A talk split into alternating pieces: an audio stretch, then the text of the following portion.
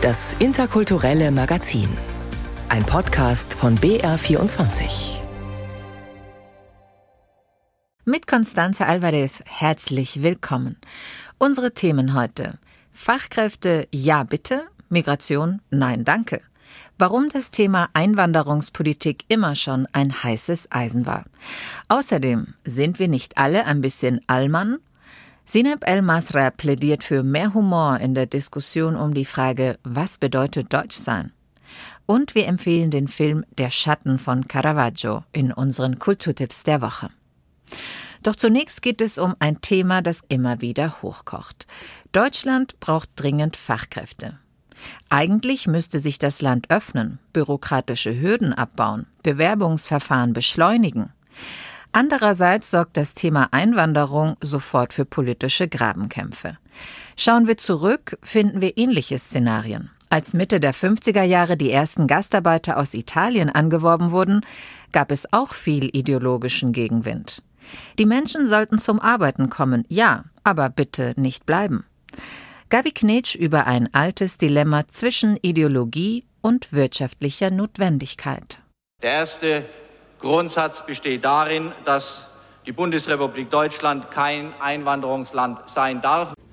Die Staatsregierung geht ebenfalls davon aus, dass die Bundesrepublik Deutschland aus wirtschaftlichen und sozialen Gründen kein Einwanderungsland sein kann und will. Deutschland ist kein Einwanderungsland, heißt es bei vielen Politikern unterschiedlicher Parteien wie ein Mantra seit Jahrzehnten. Die Realität sieht anders aus. Schon im Jahr 2000 verkündete die Chefin der Zuwanderungskommission Rita Süßmuth, wir sind ein Einwanderungsland seit langem. Je nach Epoche und Status heißen die Arbeitenden aus dem Ausland Wanderarbeiter, Fremdarbeiter, Flüchtlinge, Gastarbeiter oder Fachkräfte. Von Anfang an wird die Anwerbung von ideologischen Debatten begleitet. Aber ohne Menschen aus dem Ausland wäre die deutsche Wirtschaft nie so erfolgreich geworden. Wirtschaftsminister Ludwig Erhard von der CDU unterzeichnete am 20. Dezember 1955 in Rom das erste Gastarbeiteranwerbeabkommen mit Italien. Schon Mitte der 50er Jahre war der Arbeitskräftemangel Thema. Auf dem deutschen Arbeitsmarkt ist ja keine Arbeitskraft mehr zu erhalten. Wir haben zurzeit zwölf Italienerinnen in unserem Betrieb als Näherinnen beschäftigt. Und wie sind die Erfahrungen mit diesen Arbeitskräften? Die Erfahrungen mit diesen ausländischen Arbeitskräften sind sehr gut und haben sich über das Erwarten hinaus besser gestaltet, als wir im Voraus gedacht haben. Vorgesehen waren die Gastarbeiter für eher unqualifizierte Jobs. Weil die Arbeitskräfte nicht reichten, folgten Anwerbeverträge mit Griechenland, Spanien, Türkei, Portugal, dem damaligen Jugoslawien, Marokko und Tunesien. Der Name Gastarbeiter war Programm, sagt Migrationsforscher Herbert Brücker von der Humboldt-Universität Berlin, aber zugleich auch eine Lebenslüge. Damals bei der Gastarbeitermigration war ja die Idee, dass diese Menschen nur kurzfristig hierher kommen, Lücken füllen und dann wieder nach Hause gehen. Viele blieben aber und holten ihre Familien ins Land. Ende der 60er Jahre kippte die Stimmung in der Bevölkerung, denn der Wirtschaftsaufschwung war gebremst und 1973 erließ die Regierung einen Anwerbestopp unter dem Vorwand des sogenannten Ölpreisschocks. Aber Menschen wanderten auf anderen Kanälen weiterhin nach Deutschland ein und arbeiteten in deutschen Betrieben. Auf dem Weg des Familiennachzugs holten viele Gastarbeiter ihre Angehörigen ins Land. Auf ganz legalem Wege kamen Menschen aus der Europäischen Gemeinschaft, die ihr Recht auf Freizügigkeit nutzten. Dazu kamen sogenannte Spätaussiedler aus Gebieten der damaligen Sowjetunion, die sogar einen deutschen Pass erhielten. Außerdem Bürgerkriegsflüchtlinge aus dem früheren Jugoslawien, Armutsflüchtlinge aus der damals sogenannten Dritten Welt und die Asylbewerber. Vor allem letztere sah man weniger als Arbeitskräfte, Oft wurden sie sogar abgestempelt als illegale Wirtschaftsflüchtlinge. Die späten 80er und 90er Jahre waren von hitzigen Ausländerdebatten geprägt. Es kam zu rassistischen Anschlägen und Ausschreitungen. Unmittelbar nach der Wiedervereinigung forderte Bundeskanzler Helmut Kohl ein schärferes Asylgesetz. Deutschland ist ein ausländerfreundliches Land. Das heißt nicht, dass wir dem Missbrauch des Asylrechts tadellos zusehen dürfen. Das Ergebnis war der Asylkompromiss von 1993. Nach Deutschland sollten nun keine Menschen mehr einwandern, die aus sicheren Drittstaaten kommen. Im Prinzip also alle, die auf dem Landweg einreisten. Auf der anderen Seite aber verschärfte sich Ende der 90er Jahre auch der sogenannte Fachkräftemangel. Vor allem gut ausgebildete IT-Experten fehlten. Die Bundesregierung wollte 2001 beispielsweise aus Indien IT-Experten nach Deutschland locken. Bundeskanzler Gerhard Schröder von der SPD warb. Sie wissen, dass andere Länder, die mit uns auf den Weltmärkten konkurrieren, ich nenne Amerika, ich nenne aber auch England oder Frankreich, zu ähnlichen Maßnahmen gegriffen haben. Die Fakten ließen sich nicht länger verleugnen. Die Gesellschaft in der Bundesrepublik wurde älter, während nicht genügend Kinder geboren wurden, um die demografische Kluft auszugleichen. Es fehlten nicht nur qualifizierte Arbeitskräfte, sondern auch Rentenzahler. Der Mangel verschärfte sich 20 Jahre später noch, und zwar in fast allen Bereichen. Es fehlen Busfahrer, Pflegekräfte, Erzieherinnen, Handwerker oder Hotelfachleute, wie bei Hotelier Christopher Riemersberger in Erding. Mir ist es völlig egal, wo der herkommt, was der für einen Hintergrund hat. Der muss arbeiten wollen, der muss, seine, muss pünktlich sein, muss natürlich die Sprache lernen. Und darum geht es mir eigentlich. Um die Wirtschaft am Laufen zu halten, empfiehlt das Institut für Arbeitsmarkt und Berufsforschung in Nürnberg eine Nettozuwanderung von 400.000 Fachkräften, und zwar pro Jahr. Aber die bürokratischen Hürden halten viele ausländische Mitarbeiter davon ab, einzuwandern. Um der Wirtschaft entgegenzukommen, erließ 2019 die Bundesregierung unter Angela Merkel, CDU, ein sogenanntes Fachkräfteeinwanderungsgesetz. Die Ampelregierung besserte es dieses Jahr noch einmal nach. Das Problem, ein echtes Einwanderungsgesetz gibt es im de facto Einwandererland Deutschland noch immer nicht, kritisiert Migrationsexperte Herbert Brücker. Deutschland regiert mit zahlreichen Verordnungen, Bestimmungen und Gesetzesparagraphen, statt Einwanderung systematisch zu regeln. Es werden im Prinzip immer so kleine Türen geöffnet über Ausnahmeregelungen. Man denkt aber nicht vom Grundsätzlichen her. man muss auch den Menschen bestimmte Signale setzen. Fachkräfteeinwanderung zwischen Ideologie und wirtschaftlicher Notwendigkeit. Ein Beitrag von Gabriele Knitsch. In voller Länge ist die Reportage übrigens morgen um kurz nach neun in der Sendung Radiowissen auf Bayern 2 zu hören und als Podcast in der ARD Audiothek. Sineb El Masra müsste der Debatten um das Thema Einwanderung und Integration mittlerweile überdrüssig sein. Doch die erfolgreiche Publizistin zieht es vor, darüber zu schreiben. Als Tochter marokkanischer Einwanderer ist sie in Deutschland längst angekommen. Sie ist hier aufgewachsen, hat studiert. Der Durchbruch als Autorin gelang ihr mit Büchern wie Muslim Girls, Wer wir sind, wie wir leben und Muslim Men, Wer sie sind, was sie wollen. In ihrem neuen Buch nimmt sie die gängigen Klischees über Deutsche auseinander. Der Titel Sind wir nicht alle ein bisschen Allmann? Roswitha Buchner hat das Buch gelesen und mit Sineb Al-Masra gesprochen. Was ist typisch deutsch? fragt sich Sineb El-Masra in ihrem neuen Buch Sind wir nicht alle ein bisschen Allmann? Eine Frage, die mit Verlaub schon etwas abgedroschen wirkt, ist sie doch seit Jahrzehnten Gegenstand soziologischer, politologischer, literarischer oder kabarettistischer Beiträge. In der Tat gibt es viele Bücher, viele Diskussionen. Die Diskussionen halten im Übrigen bis heute an. Und das war eigentlich auch der Grund, warum ich gesagt habe, okay, wir brauchen nochmal eine neue Auseinandersetzung und vielleicht auch eine andere Herangehensweise. Also das, was wir ja bei der Auseinandersetzung mit typisch Deutsch beobachten, ist ja oftmals auch eine, die sehr stark mit Integrationsfragen verknüpft ist. Die Diskussionen rund um Integrationsfragen würden sehr verkrampft geführt. Mehr Humor und Gelassenheit würde der Sache guttun, sagt die Autorin und Publizistin Sineb El-Masrar. Die Tochter marokkanischer Einwanderer, die 1981 in Hannover geboren und aufgewachsen ist, beschäftigt sich seit Jahren mit den Themen Migration und Integration.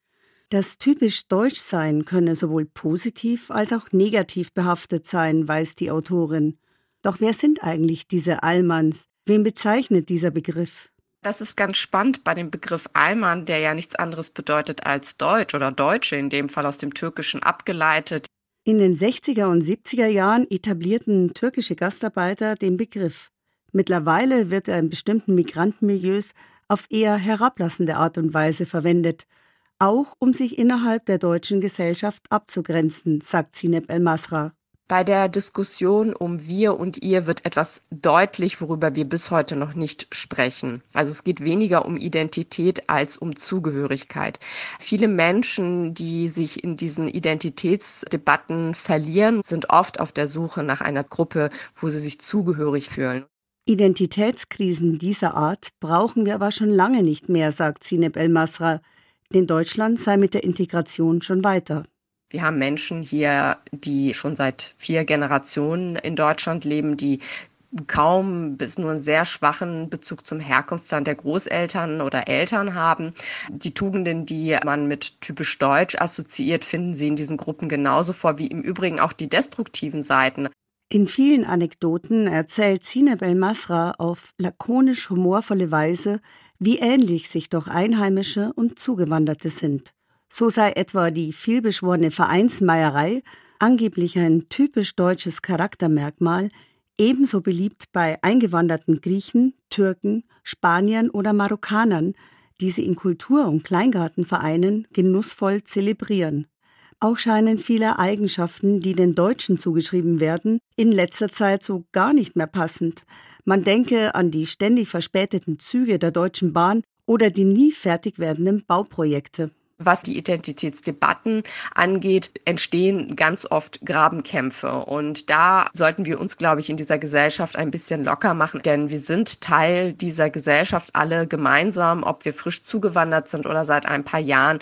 Und wir uns eher fragen sollten, wie gelingt uns ein gutes Zusammenleben mit all unseren Facetten, die wir natürlich als Individuen alle in uns tragen. Das sei sinnvoller als die ständig wiederkehrenden Migrationsdebatten, die eigentlich nur die Gräben verstärken zwischen der vermeintlichen Mehrheitsgesellschaft, die Migranten vorwirft, die Integration zu verweigern, und einer jungen migrantischen Generation, die ihre eigene Identität betont, um sich gegen ein rassistisch geprägtes Land zu verteidigen. Wir müssen dann schon fragen, welchen Beitrag leisten wir als Einzelne in dieser Diskussion rund um wir und ihr. Und diese Personen, die da sehr umtriebig sind, auch in der Polarisierung, sollten ihren Blick eher auf die eigene Familie richten, was da letztendlich auch zu so einer ganz großen Kränkung geführt hat. Denn das Entscheidende in der Charakterprägung sei, was wir in unseren Familien erfahren, erleben und erlernen. Die ethnische Abstammung spiele da eher eine untergeordnete Rolle, sagt Sineb El-Masra. Gegenseitige Beschuldigungen bringen uns nicht weiter. Die wichtigste Frage sei doch, wie wollen wir miteinander leben und umgehen, mit all unseren Marotten. Sind wir nicht alle ein bisschen Allmann, ist ein engagiertes Plädoyer für einen bedachten und humorvollen Umgang mit der ewigen Debatte um Zugehörigkeit und Deutschsein. So ist auch Sineb El-Masras Fazit erstmal viel mehr in diesen Debatten und Diskussionen mit Humor nehmen, auch wohlwollend ähm, sein. Also nicht immer gleich davon ausgehen, dass das Gegenüber einem schaden will. Natürlich haben wir Gruppierungen hier in diesem Land, denen es nur darum geht, zu polarisieren. Und das müssen wir natürlich auch klar benennen. Aber wir sind eine große Gemeinschaft und da kommen wir alle nicht drum herum, so ein bisschen was dafür zu tun, dass dieses Leben hier dann auch ein gutes Leben wird. Und wenn wir das mit einer extra Portion Humor auch hinkriegen, hinkriegen, dann geht uns das meines Erachtens auch einfacher von der Hand. Das sagt Sineb Al-Masra. Ihr Buch Sind wir nicht alle ein bisschen Allmann ist im Herder Verlag erschienen und kostet 16 Euro. Für eine extra Portion Humor, Leichtigkeit und Lebensfreude steht die Musik, um die es jetzt geht. Max Weißenfeld, Drummer und Musikproduzent, Gründer der legendären Band Poets of Rhythm, zog es vor Jahren nach Ghana. Dort entdeckte er eine tolle Band, Alok de Oho and His Sounds of Joy. Das war der Anfang einer wunderbaren Zusammenarbeit.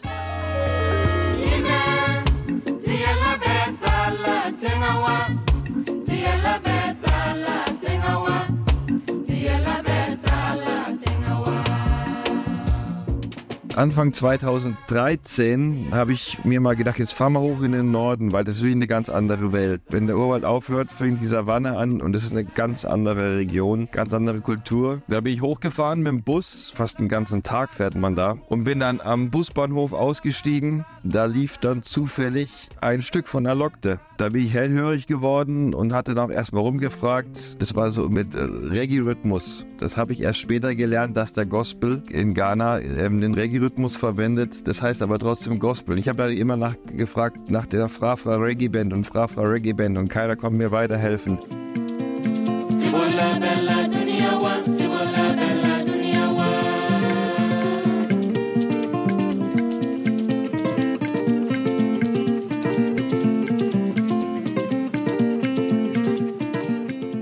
Max Weißenfeld ist ein Schlagzeuger aus München, der mit dem Musikerkollektiv Embryo die ersten Weltmusikerfahrungen sammeln konnte. Jetzt lebt er in Berlin und Accra, Ghana, wo er Musik produziert, die bislang einem größeren Publikum noch weitgehend unbekannt sein dürfte. Frafra Gospel aus Bolgatanga, nahe der Grenze zu Burkina Faso. Come on, show some love for Alokte Oho. Come on, people, sing it. For you, Niwana. For Kalena, For you, Im Norden Ghanas lebt eine überwiegend christlich ausgerichtete Volksgruppe der Frafra und demnach sprechen sie auch Frafra. Während der 70er Jahre machte der Meistertrommler Mustafa Tetti Eddy aus Accra mit seinen Trommelworkshops die Panlogo-Rhythmen weltweit bekannt. Und so musste auch Max Weißenfeld mit den vielfältigen Kulturen Ghanas in Verbindung geraten sein. Und noch immer gibt es offenbar interessante, unbekannte KünstlerInnen, die zu promoten sich Max Weißenfeld vorgenommen hat. Einer davon, Alokte Oho. Der allerdings ist in Ghana, weiß Gott, kein Unbekannter. O Yine ist seine siebte Produktion, allerdings erst die zweite, die hier in Europa erhältlich ist. O Yine bedeutet in Frafra so viel wie O Gott. Alokte Oho versteht und gebärdet sich als Prediger, dessen Botschaft das Wort Gottes ist. Gewiss, der Reggae-Rhythmus markiert eine direkte Reminiszenz an die spirituelle Haltung der Rastafari und deren prominentestem Vertreter Bob Marley aus Kingston, Jamaika. Und die Begleitband von Alokte Oho heißt nicht ohne Grund Sounds of Joy.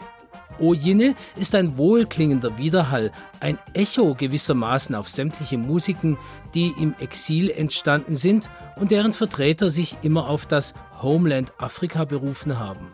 Alokte Oho and his Sounds of Joy spielen nicht nur Reggae, hier nennen sie das Gospel, sondern auch Highlife, Sukus oder Afrobeat, eine ganz zeitgemäße Melange, die recht funky daherkommt. Ojine ist bei Max Weißenfelds Label Philophon erschienen.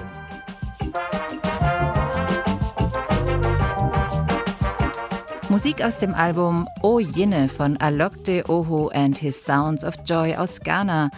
Roland Biswom hat das Album vorgestellt. Und damit kommen wir zu den Kulturtipps der Woche. Ulrich Möller-Arnsberg empfiehlt beschwingt melancholische Klänge aus Portugal, ein Radiofeature über Musik und Kolonialismus und den Film Der Schatten von Caravaggio. Dove vieni? Roma. Roma dove? Campo Marzio. Eine Szene aus dem Film Der Schatten von Caravaggio. In einem Brennpunktviertel von Neapel sucht Michelangelo Merisi, der Meister des Chiaroscuro, der Hell-Dunkel-Malerei, unter Raufbolden und Vagabunden ein Modell, das ihm für seine Arbeit möglichst authentisch und wahrhaftig erscheint. Die Schlägerei, in die er dabei verwickelt wird, nimmt er in Kauf und wehrt sich. Es ist die Zeit der Wende vom 16. ins 17. Jahrhundert. In Italien polarisiert Caravaggio, wie Merisi nach dem Herkunftsort seiner Eltern genannt wird, die Gemüter.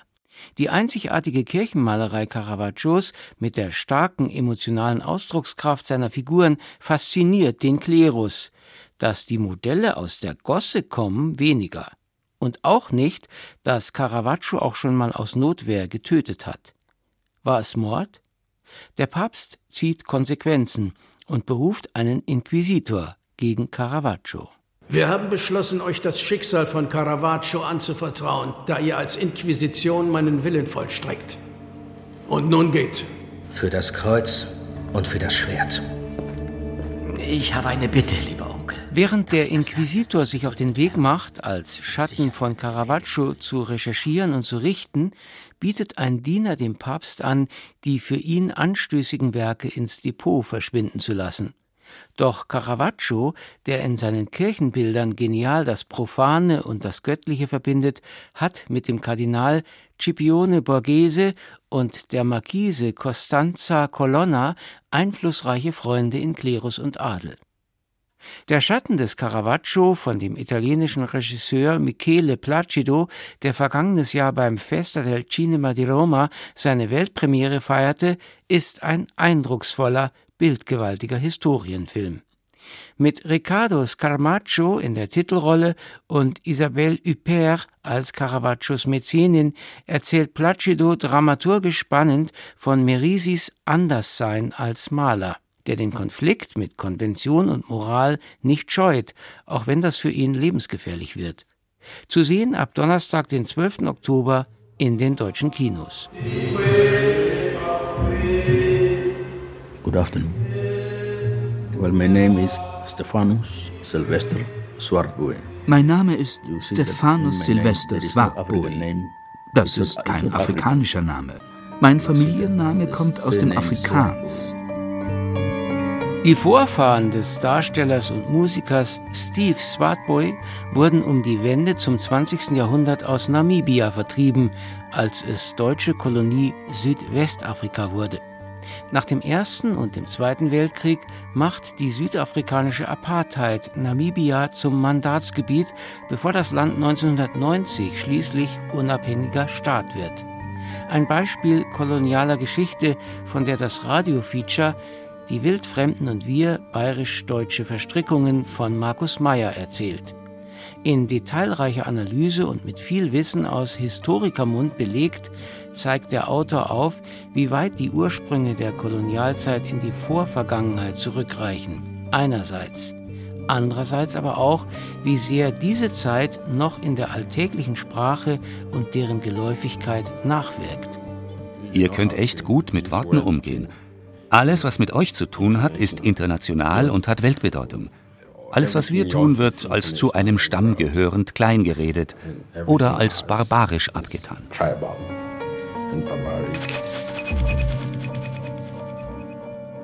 Die Wildfremden und wir, bayerisch-deutsche Verstrickungen von Markus Meyer, ist ein hörenswertes Bayern 2 Stunden Feature und ist auf br.de Mediathek unter Podcast slash Nachtstudio und überall, wo es Podcasts gibt, nachhörbar.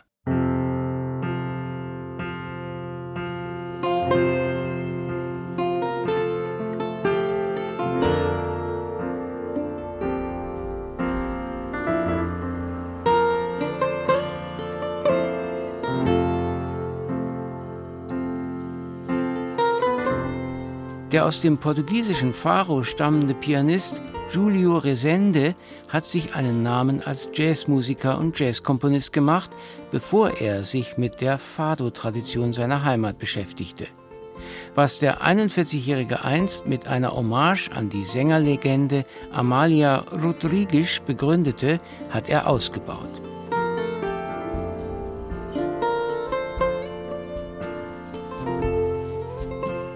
Sons of Revolution heißt Resendes aktuelles Album, das er den Poeten widmet, die 1974 die Nelkenrevolution in Portugal unterstützt und mit zum Erfolg geführt haben.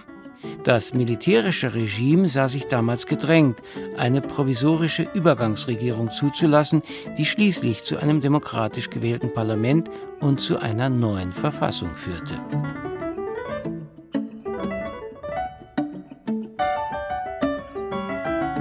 Die Musik von Resendes Quartett ist weniger melancholisch als der Fado. Dessen bisweilen tiefsinnige Schwere weicht bei den vier Musikern einer heiter beschwingten Poesie. Das Album Sons of Revolution ist bei Act Music erschienen. Das waren die Kulturtipps der Woche von Ulrich Möller-Arnsberg und das war das interkulturelle Magazin. Einen schönen Wahlsonntag wünscht Constanze Alvarez.